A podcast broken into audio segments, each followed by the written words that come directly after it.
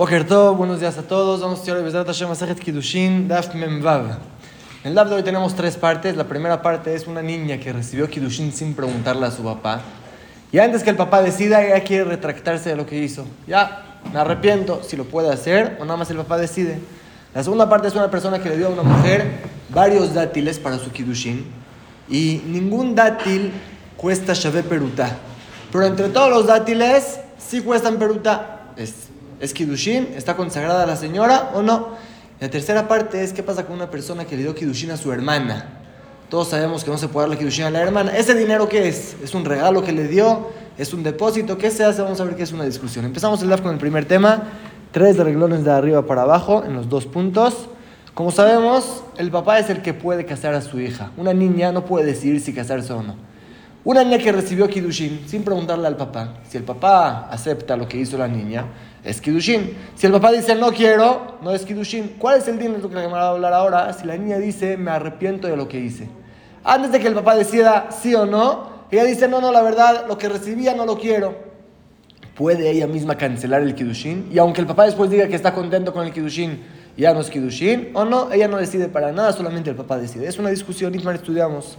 Había una niña que recibió Kidushin sin preguntarle al papá. Ama Rab, según Rab, Beni y Jolim Lakev. Tanto ella, tanto su papá pueden negar el matrimonio. El papá, claro que lo puede hacer. Pero también ella, si el papá todavía no dijo sí acepto, todavía no le preguntamos al papá, ella puede negar el Kidushin. Ya no quiero el matrimonio. Y aunque el papá después diga que acepta, ya no es Kidushin. Así opina Rab de Rabasí Amar, pero Rabasí dijo, no nos interesa lo que ella diga, había de y solamente el papá decide, ella no. Es una discusión. Eiti de Rabuna, le Rabasí, le preguntó Rabuna, el alumno de Rab, a Rabasí. Vean hay quien dice que Gia Barrab, Gia, el hijo de Rab, le preguntó a Rabasí. De la siguiente verraita, esta verraita habla de una persona que sedujo a una mujer, a una jovencita. La Torah ordena que no la deje así nada más, después de estar con ella, que no la deje así, sino que se case con ella. A menos que el papá no quiere a este novio, entonces ahí el seductor paga una multa de 50 monedas de plata y ya con eso se termina. Dice el Pasuk, y Maen y Maen había, si negar, negará el padre, no se casa con ella, sino paga la multa en y la había. De aquí aprendemos solamente que el papá es el que puede decidir si se va a casar o no. Y y como sabemos que también ella misma puede negar el matrimonio con este seductor. Talmud Lomar dice el Pasuk, y Maen y Maen, sin negar, negará, lo dice dos veces. Y colma acompañarme que tanto el papá como ella pueden negar el matrimonio. La Gemara entiende ahora que este seductor no nada más tuvo relación así nada más, sino lo hicieron con la intención de matrimonio. Es el mismo caso de nosotros, que estuvo con ella con la idea que con, este, con esta relación la va a consagrar. Ella no puede decidir sin el permiso de su papá. Y dice la verdad que antes de que el papá acepte, ella puede negar el matrimonio. Es un apoyo a lo que dijo Rab, que también la niña puede negar el matrimonio. Amarle Urrab les dijo Rab a su alumno, a su hijo, Lotes Lubatarifja. ¿Por qué preguntan de verdaditos que se pueden contestar fácil? Y a ya no le así les puede contestar a ustedes que Don Chepitash, ¿quién te dijo que estamos hablando que la sedujo con la intención de estar con ella como matrimonio? Puede ser que así nada más quiso estar con ella, no hubo ninguna intención de matrimonio, entonces no necesitan negar, por eso la niña puede negar. Pregúntale a la Gemara, Pitash, entonces para eso necesitamos un pasuk. Si fuera que tuvo la relación con intención de matrimonio, entonces ahí es un Jesús del Pasuk. No solamente el papá puede negar el matrimonio, también la hija que aceptó estar con este joven, igual puede negar el matrimonio. Pero si no tuvieron ningún, ninguna intención de que la relación sea para consagrarla, ¿cuál es el hidush que puede decir la niña no quiero casarme con él? Si nunca hubo nada. contestó sí, pero lo marshem shalem El hidush es que también cuando la niña no quiere casarse, él debe de pagar la multa. no puede decir yo, por mí me caso con ella, ella es la que no quiere, estoy exento de pagar la multa, no. Así como cuando el papá no quiere debe de pagar la multa, también cuando ella no quiere debe de pagar la multa. Pero el caso aquí es que no tuvieron relación con la intención de matrimonio, tuvieron relación según Rabasí, la niña ya no puede negar. Amarle Rabbi Yosef, dijo Rabbi Yosef, ah, Yaji, si es así, que el caso del pasuk es cuando no fue la relación con intención de matrimonio. Entonces, ahí no entiendo lo que dice la verdad. ¿Qué es Mahorim Harena Leisha? Que la tome el seductor como mujer. ¿Qué significa? Que necesita volver a consagrarla. No así nada más que se la lleve a la jupá, sino que primero era Kidushin.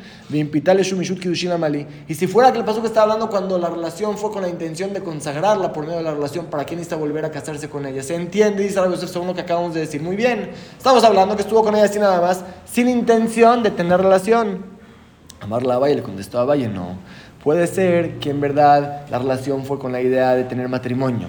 Igual Sriha Kidushin le da también. La verdad dice que debe de volver a consagrarla con el permiso del papá, con su voluntad. La primera vez fue nada más entre ellos. Debe preguntarle al papá. Entonces aquí no hay ninguna prueba, pero sí sigue en discusión entre Rabbi y Rabasí. Cuando una niña recibió un Kidushin sin preguntarle al papá, o como este caso, que estuvo con otro hombre con la intención de consagrarse con esta relación, sin preguntarle al papá, si ella puede negar el matrimonio o no, es una discusión. La alhaja queda como Rab que sí lo puede negar. Y pasamos a la segunda parte del DAF. Ya estudiamos en el primer DAF del Masejet que lo mínimo para Kidushin debe ser que tenga valor de una fruta. Algo chiquitito, pero por lo menos que tenga una fruta. ¿Cuál sería una persona que le dio a una mujer varios dátiles, que ninguno de los dátiles cuesta una fruta? Pero entre todos, si valen una fruta, se los dio como Kidushin. ¿Es consagrada o no? La Mishnah va a decir que depende cómo le dijo. Si es que le dijo, te consagro con estos dátiles. Entonces, con todos juntos, tienen un valor de una fruta es consagrada. Pero si le dijo, te consagro con este dátil, y con este dátil, y con este dátil, y con este dátil, ahí se puede ver cada dátil por sí solo. Y si cada uno de ellos no tiene una fruta, si ninguno de ellos no tiene una fruta, esta mujer no puede ser casada. Vamos a ver en la Mishnah. A Omer Leisha, el que le dijo a una mujer, Itkachili Bitmarazo, eres consagrada para mí por medio de este dátil. Y el dátil no cuesta una peruta. Itkachili Bezo, después otra vez devolvió y le dijo, eres consagrada para mí por medio de este dátil. Y Mem Peruta, si es que uno de los dátiles tiene el valor de una peruta, me kudeshet, si es consagrada, Imlav, era Mekudeshet, pero ninguno, ninguno de ellos tiene una peruta, aunque en total todos tienen peruta, ya que le dijo en cada dátil, eres consagrada para mí por medio de este dátil, eres consagrada para mí por medio de este dátil. Separó entre los dátiles y ahí por lo menos uno debe tener una peruta, si no, no es Kidushin. Pero si le dijo beso, u beso, eres consagrada para mí por medio de este dátil y este dátil y este dátil, ahí los junto todos juntos. Y si entre todos hay el valor de una peruta, si recae el Kiddushin y obviamente si entre todos tampoco hay una peruta, no es Kiddushin. Último caso de la Mishnah, y la Gemara va a explicar sobre cuál parte de la Mishnah va este caso. Ahí está Ojelet Rishona Rishona. Si es que esta mujer estaba comiendo una por una, comió un dátil, le dieron un dátil, se lo comió. Le dieron otro dátil, se lo volvió a comer. Le dieron otro dátil, se lo volvió a comer. Así, entre dátil y dátil se los comía no es consagrada hasta que una, un dátil tenga por lo menos una fruta. Como decimos, la Gemara va a explicar en qué está hablando esta Mishnah. Pero antes de eso, mantana y kachit, ¿Quién es el taná de nuestra Mishnah que dice que si le dijo, te doy este dátil y este dátil y este dátil, si es mekudeshet. Solamente cuando se paró, eres consagrada por medio de este dátil. Eres consagrada por medio de este dátil. Quien cada vez necesita decir, eres consagrada para separar entre los dátiles. ¿Quién es la opinión de nuestra Mishnah? Porque podríamos decir Eres consagrada solamente si dijo, eres consagrada con todos estos dátiles. Pero si dijo con este y con este y con este, puede ser que eso también nos separa. ¿Quién es el Taná que esto todavía se llama junto hasta que diga itkachi, itkachi, eres consagrada en cada dátil? Amar Rabba explicó Rabba, Rabbi Shimon y la opinión de Rabbi Shimon de Amar, que él sostiene H Omar Shual y hasta que le jure a cada uno y uno. Quiere decir, un testigo que sabe un juramento y no viene a atestiguar al Bedín le dijeron, ¿tú sabes algo del, tema? Dice, no, no sé, a ver, júrame. Y juró en vano, debe de traer un corbán, Shubata Edut. Si es que vinieron cinco personas con uno y le dijeron, ¿tú sabes algo con mi tema? Y el otro le dijo, ¿tú sabes algo con mi tema? Y le dijo a los cinco, no, no sé nada, no tengo que ver con nadie de ustedes. A ver, júranos, les juro a todos que no tengo ninguna idea de lo que ustedes quieren. Ahí dijo un juramento para cinco personas. ¿Se considera como cinco juramentos o como uno? Según Rabbi Shimon, hasta que no dice te juro a ti, y te juro a ti, y te juro a ti, así juramento a cada uno, se llama todo junto, es un juramento por todos. También aquí dice Rabbi Shimon, si no dijo itkachili bezo, itkachili bezo, si no dijo la palabra mekudeshet en cada dátil y dátil, no se separa, se considera todo junto, y si hay una fruta entre todos, ya la mujer es mekudeshet. Y ahora sí pasamos al final. Dijimos Bezou, Bezou, Bezou, El último caso de la Mishnah fue que la mujer estaba comiendo cada dátil cuando se lo daban, que ahí, dijo la Mishnah, debe ser que uno de ellos tenga una peruta. Y la Gemara va a analizar sobre cuál caso estamos hablando. Dijimos al principio de la Mishnah dos casos.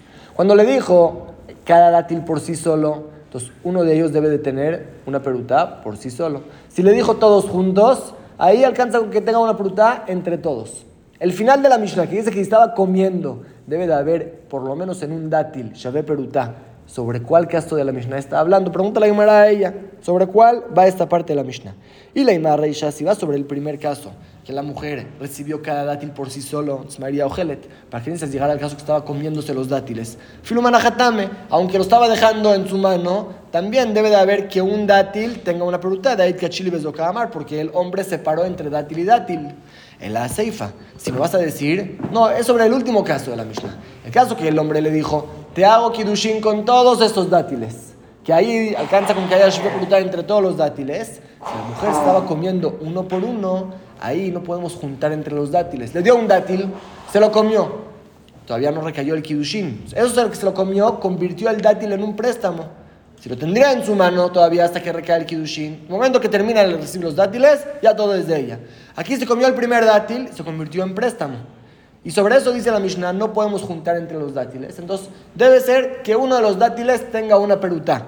Pregunta la Gemara, que aún si solamente el primer dátil costaba una peruta, también es Mekudeshet. Beamilvei, es un préstamo. Sabemos que la alhaja es que para Kidushin debe ser que el hombre le dé una moneda a la mujer. No alcanza con que le diga, te perdono lo que me debes. Debe de darle algo, no quitarle una deuda. Aquí, si el primer dátil que se comió era el que costaba una peruta, y le siguió dando dátiles. Y la mujer se comió el primer dátil. Ese peruta se convirtió en préstamo. Ahora cuando termina de dar los dátiles, ¿con qué es Mekudeshet? Con el primer dátil es un préstamo. ¿Cómo va a ser el Kidushin con ese dátil? Entonces la Gemara no entiende ninguna opción de explicar esta Mishnah. Si el caso que la mujer estaba comiendo es el caso que le dijo todos los dátiles juntos, no se entiende por qué alcanza con que uno de los dátiles cueste una peruta si se convirtió en préstamo al momento de comer. Y si el caso es que le dijo cada una por sí sola, entonces de por sí, aunque no coma, debe de ser que un dátil cuesta una peruta. Ama Rabbi dijo Rabbi haré shulhan, tenemos la mesa preparada, haré bazar y la carne servida, haré saquín y tenemos un cuchillo para cortar la carne, ven la pelejol, pero no tenemos boca para comer. O sea, tenemos una Mishnah muy bonita, no sabemos explicarla. Y la Gemara explica, Rabu Shmuel Amretalo y Rabu dijeron los dos una explicación, luego la Marreisha. ¿Verdad? Podemos decir que estamos hablando sobre el primer caso de la Mishnah. Velomi vaya Kamar, y la Mishnah me está diciendo, no necesito decirte este hidush, que como.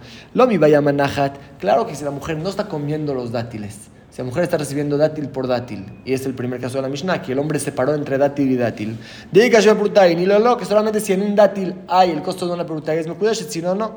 Avalogelet, pero si está comiendo cada dátil cuando lo recibe, podríamos decir, oilum mi carva anayata, ya que está teniendo provecho de los dátiles, en magabro me tal vez la mujer acepta adquirirse, aunque no tenga el costo de una peruta. Podríamos decirlo que la mujer necesita una peruta cuando lo recibe en la mano, pero si se lo come directo, vemos que le gustan los dátiles. Entonces sí va a ser Mekudeshet aunque no cueste una peruta. Acá más es el de la Mishnah, que también en caso que está comiendo, no es Mekudeshet, sino cuesta un dátil una peruta. Entonces en verdad es el primer caso de la Mishnah. Y el Hidush es que aunque está comiendo, debe de costar una peruta. Primera explicación. Rabiami Amar, Rabiami dijo otra explicación, Leo Lama Seifa. En verdad estamos hablando sobre el final de la Mishnah. Sobre el caso que el esposo le dijo, el novio le dijo, te consagro por medio de todos estos dátiles. Que ahí alcanzaría con que entre todos haya una peruta, pero que la mujer estaba comiendo dátil por dátil. Cada vez que se come un dátil, se convierte en un préstamo. ¿Y qué es lo que dice la Mishnah? Explica Rabiami, Maya ¿por qué alcanza con que un dátil tenga el valor de una peruta? peruta. Que el último dátil cueste una peruta. Si el primer dátil o el segundo o el tercero cuesta una peruta, no me sirve. Cuando la mujer se lo comió, se convirtió en préstamo. Y con préstamo no se puede hacer kidushin. El último dátil que recibió, si es que tenía el valor de una peruta, ahí sí es mekudeshet inmediatamente. Si no, no es lo que se refiere a la Mishnah. Son dos explicaciones para explicar esta parte de la Mishnah. Y amarraba, dice dice Rabba, Shma Minami de Rabbiami Tlat. En las palabras de Rabbiami podemos deducir tres alajot. Primera alajá, lo que ya dijimos, que no sirve un préstamo para Kidushin. Rabbiami aceptó con la pregunta, no dijo, ¿qué tiene que se comió el dátil? Aunque es un préstamo, sirve para Kidushin. No, Rabbiami aceptó que con préstamo no se puede hacer Kidushin. Se debe de darle algo, no perdonarle una deuda. Primera alhaja que se aprende a Rabbiami. Ushmamina, y aparte podemos aprender de lo que dijo que si el último dátil cuesta una peruta, sí es consagrada, aunque los primeros dátiles eran préstamo, la última sirve. Se aprende que Amkadesh Bemilve Upruta, Data Pruta, que si el novio le dijo a la novia, te consagro por medio de un préstamo y una pruta, no decimos que la mujer acepta casarse solamente por el préstamo y no es Kidushin, acepta casarse por la fruta que está recibiendo. Aquí también, los primeros cuatro dátiles que se comió eran préstamo. El último dátil es lo que cuesta una peruta y con eso es consagrada. ¿Se entiende? Es nuestro caso. Aunque hay un préstamo y una peruta, también es consagrada porque su idea es casarse con la peruta. Ushmamina y la tercera alhaja que podemos deducir es que Maot Beal Mahosrim. Cuando uno le da un dinero por Kidushin a una mujer sabiendo que no recae el Kidushin, no es un regalo, es un depósito. Estos primeros dátiles que la mujer se comió, los podríamos considerar como regalo. Si el novio sabe que el dátil debe de costar una fruta para que sea consagrada, los primeros para qué se los dio, podríamos decir como regalo. Vimos que no, que se convierte en préstamo, o sea, se los debe de regresar. No es un regalo, es un depósito. Y con eso pasamos a la tercera parte del DAF, que de eso justo vamos a hablar. Itmar estudiamos Amkadesh Joto, uno que le dio Kidushin a su hermana. Sabemos que no existe dar Kiddushin a su hermano, no existe casarse con la hermana. Le dio Kiddushin a la hermana. Rab Amar dijo, Maot Josrim, la hermana debe de regresarle al hermano el dinero. Ushmuel Amar Maot Matana, Shmuel dijo, no, el dinero es un regalo para la hermana. ¿En qué discutieron? Explica la Gemara. Rab Amar Maot Josrim, según Rab, la hermana debe de regresarle el dinero al hermano, porque Adam Yoda Shen Kiddushin Tofsim Bajoto. Todos sabemos que no se puede casarse con la hermana. De Gamar Natan es un picadón, el dinero que se lo dio, se lo dio como un depósito. A Beleima le es un picadón, ¿por qué no le dijo, toma este dinero, guarda? Guárdamelo, porque le dijo, eres consagrada para mí por medio de este dinero. Sabarlo me cabla porque uno conoce a su hermana, sabe que no va a recibir el depósito. Entonces, por eso le hizo una jugada. Le dijo, eres consagrada para mí por medio de este dinero. La hermana no entendió, lo agarró, ya, que me lo cuide en lo que regreso. Por eso, según Rab, en verdad es un depósito y se lo debe regresar. Shmuel Amar, pero Shmuel dijo, no, Maot Matana, el dinero es un regalo. La hermana se lo puede quedar por la misma razón, pero al revés. Adam Yodashen Kidushin bajo toda la persona sabe que el Kidushin no recae en la hermana, que no se puede casar con la hermana. Vegamar Natan, ¿para qué le dio el dinero? Como regalo. Le dijo, eres consagrada para mí, pero se lo dio como regalo. A Beneima le de Shumatana ¿Por qué no le dijo directo, te regalo un regalito, toma este dinero? Sabar la milta, porque tiene miedo que la hermana le dé pena. A veces a la gente le da pena recibir regalos. Entonces, sabía si le va a dar dinero a su hermana como regalo, le va a decir, no, no, gracias, me da pena. Por eso le dijo, eres consagrada para mí, pero se refirió a darle un regalo. Entonces discutieron Rab y Shmuel en un caso que la persona sabe que lo que está dando no es para Kidushin, y le dijo, es para Kidushin. ¿Se refiere a regalo o se refiere a depósito? Y la Gemara va a preguntar. Mati Rabina preguntó a Rabina. Hay una alhaja. La Torah ordena, cuando la persona hace una masa, debe de separar una parte como jalá para el cohen. Es uno de los regalos que se le da al cohen. Como terumá, hay jalá para el cohen de la masa. La obligación es solamente cuando ya está la masa hecha. De la harina, si uno separó jalá de la harina, no hizo nada. Debe ser que ya esté la masa. ¿Qué pasa cuando uno dice la Mishnah, mafrish más que separó su jalá de la harina? En ojalá, no sirvió esta jalá, de Gezel Beyad Cohen y el Cohen que la recibió la debe de regresar, no se puede quedar con ella. Si se queda con esta jalá, es Gezel, debe de regresarla. Pregunta Rabina, de Amay Gezel del Cohen, ¿por qué se considera que está robando el Cohen? Neima, digamos lo mismo. Según Shmuel, Adamio de Hashem Afrishim todos sabemos que no se puede separar la jalá de la harina, que debe ser de la masa. Menatan le Shumatana, entonces, ¿para qué fue con el Cohen y se lo dio? Seguramente se lo quiso dar como regalo, nada más que le da pena al Cohen recibir regalos. Le dijo, toma, te doy una jalá. Según Shmuel debería ser un regalo para el Cohen, porque dice la Mishnah que el Cohen debe de regresarlo. Contesta la Gemara, en verdad, tienes razón, debería ser un regalo. Pero Shanatam de Nafik Hurbamina, ahí puede salir un problema. Si la Mishnah le diría al Cohen, quédate con la jala, te la regalaron. Cuando es harina, puede salir un problema. ¿Qué qué? A veces el Cohen va a tener menos de la cantidad necesaria de harina para separar jala y aparte tiene esta harina que recibió. La, masa que el Cohen recibe como jalá no debe de separar de ella jalá. Ya, eso es jalá. Se la come así como está. No debe separar otra jalá. Esta harina que recibió, si el Cohen la considera jalá, puede ser que la use para una masa nueva. Y con esta harina se va a completar la cantidad necesaria para separar jalá. Alish le va a dar, de los va a amasar todos juntos. De Casabar ni se va a pensar, no necesito separar jalá de esta masa porque mi harina propia no tiene la cantidad necesaria para separar de ella jalá. Y la harina que me dieron es jalá. Por eso, aunque la aumente a la masa, no tiene la cantidad necesaria. Y va a comer su masa sin separar jalá. Es el problema. Por eso la misión le dijo al Cohen: regresa la, la, harina. No te la quedes, porque si se la queda, aunque me la dieron como regalo, puede llegar a pensar que está exento de separar jalá de esta harina y va a llegar a este problema. Pregúntale a ¿cómo crees? Acabas de decir que todo el mundo sabe que harina no se considera jalá. ¿Cómo el Cohen se va a equivocar y va a pensar, esta harina es jalá? No que todo el mundo sabe que no se separa jalá de harina, dice la Gemara, yodea, no yodea. Saben la alajá, pero no saben el motivo. Todos saben que no se puede separar jalá de la harina, que debe ser de la masa. Pero no saben cuál es el motivo. No saben por qué es que la Torah obligó solamente cuando hay masa.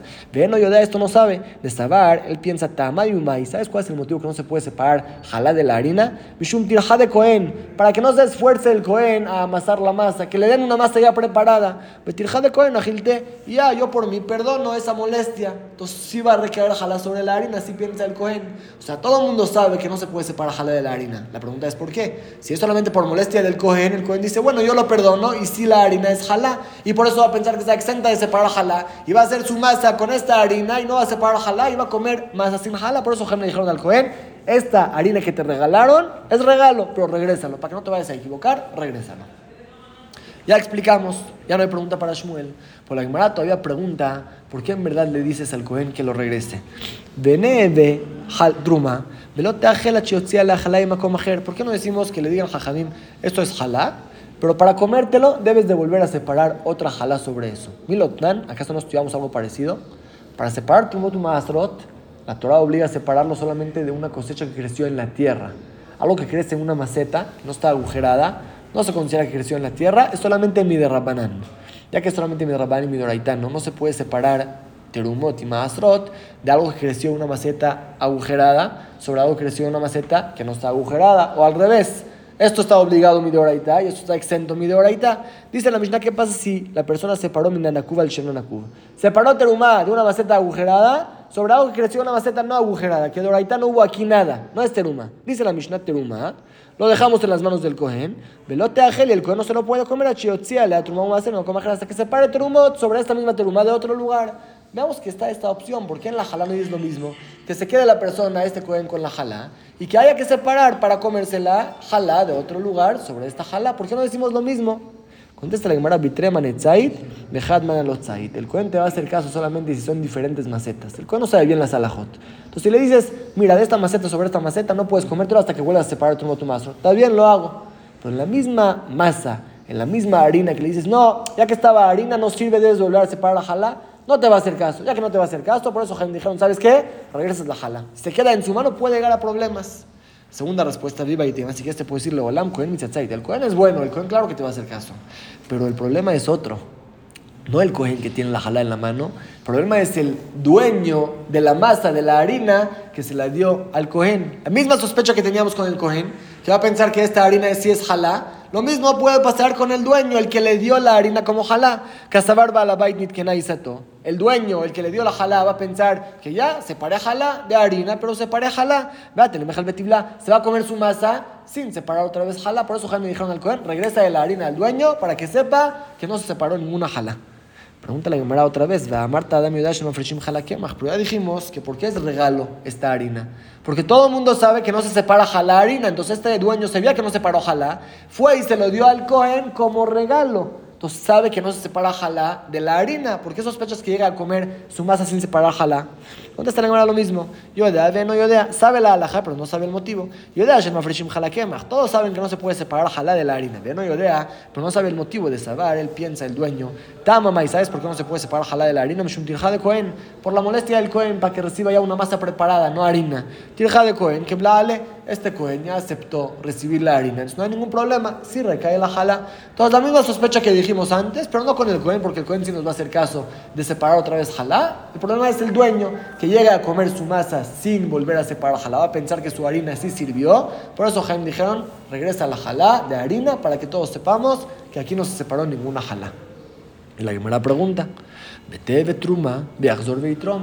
Hay casos que le decimos al dueño de las frutas, mira, lo que separaste no estuvo bien, pero ya que se lo diste al cohen, que se lo quede el cohen, y vuelves a separarte uma de tus frutas. O aquí sería lo mismo, ya le diste la jalá de harina al Cohen, que el Cohen se quede con la harina, y tú vuelves a separar la jalá de tu masa. Y no me digas que no te va a hacer caso el dueño, porque encontramos algo así, Milotón, ¿acaso no estudiamos Nakuba Si es que la persona se paró de una maceta que no está agujerada, Truma tu masrot sobre una maceta agujerada, Truma, y Trom, el Cohen se queda con lo que ya separó y debe de volver a separar Truma sobre la maceta. Vemos que si le decimos al dueño, lo que le dice al Cohen se lo dejas, y vuelves a separar teruma, porque aquí no. Contesta la Gemara Okimna, ya dijimos que vitreman etzait alotzait. La persona hace caso solamente cuando son diferentes utensilios, diferentes macetas. Ahí él no sabe bien la salajot. Dice, bueno, Jaim dijo que hay que volver a separar truma de la misma maceta, lo hago. Pero estamos hablando de la misma harina, la misma masa. Le dice a Jamim, sirvió lo que le diste al Cohen, pero vuelve a separar. Va a decir, no, no, si sirvió ya no hizo volver a separar. No, volver a separar. Pregunta la Gemara, ¿acaso no? Velotzait, ¿quién no nos va a hacer caso? Veatnan, vamos a ver una misma parecida. Atorem kishut venimtzemara. Una persona que separó terumá de una calabaza y resultó que esta calabaza es amarga, no se puede comer, no sirvió la terumá. O abatiach separó una sandía o un melón y se encontró apestoso. Entonces la terumá no está tan bien. ¿Lo vas a dar eso al Cohen? Dice la Mishnah terumá viajzor. Es terumá, recae y le decimos vuelve a separar terumá. No que la persona no hace caso. Dijimos que si a la persona le dices, este teruma, pero vuelve a sacar, va a decir, no, me están haciendo aquí una trampa. No, no te va a hacer caso. Aquí vemos que si te va a hacer caso. Dice la Gemara Shana Tamay es diferente. De mi deoraita teruma me ahí. Porque de la Torah, aunque este melón salió apestoso, igual mi deoraita recae la teruma. Por eso lo que le decimos, vuelve a separar teruma, es solamente una jumra de Rabbanan. Aunque no nos haga caso, no pasa nada. Por eso le decimos que vuelva a separar teruma, porque mi deoraita si es teruma, y como nos enseñó y dama y él dijo, Minaim le torem y yafa, ¿cómo sabemos si la persona separó teruma de algo malo sobre otras frutas buenas, shetrumato teruma, que sí recae la teruma bediaba, chenemar, porque el pasuk dice, velotis ualavjet, no pequen, Hashem le ordena a Israel cuando separan teruma, no pequen, barim mehemet menu porque deben de separar lo bueno. O sea, no pequen y separen lo malo para darle al Cohen. Separen las frutas buenas. Y menos que dos lama. Si no recae la teruma cuando separaron algo malo, entonces ¿qué pecado va a haber? Dice Netorem, Minarala, Yafash, teruma. De aquí aprendemos que si recae la teruma, no es que la Torah dice, no es bueno, al Cohen hay que darle algo bueno, pero la teruma recae. Y aquí Midoraita recae la teruma, por eso Gem dijeron, vuelve a separar. Máximo si no separa, ya es teruma. En cambio, en nuestro caso de la jala de harina, no es nada. Entonces, si le decimos al Cohen, quédate con la jalá, y le decimos al dueño, vuelve a separar jalá, no nos va a hacer caso, le decimos al Cohen, mejor, regresa de la harina para que todos entiendan que aquí no se separó ninguna jalá. Pero todo eso no tiene que ver con nuestro caso. En caso que la persona da Kidushin sabiendo que no recae el Kidushin, dice Shmuel, se refirió a un regalo. En este caso también se refirió a un regalo de dar harina, pero pueden salir problemas, por eso dijeron al Cohen, regresa tu harina. Dejamos aquí el DAF, vamos a repasar los tres temas que estudiamos. Primer tema fue una niña que recibió Kidushin sin preguntarle al papá, que ya estudiamos que el papá puede negar el matrimonio. La duda es si ella también puede negarlo o no. Vimos que es una discusión entre Rabbi y Rabasí. La es que sí puede negar. Si el papá todavía no decidió aceptar el matrimonio, la niña puede decir, yo ya no quiero, me retracto. Y aunque el papá después quiera, la niña ya se retractó, canceló el matrimonio.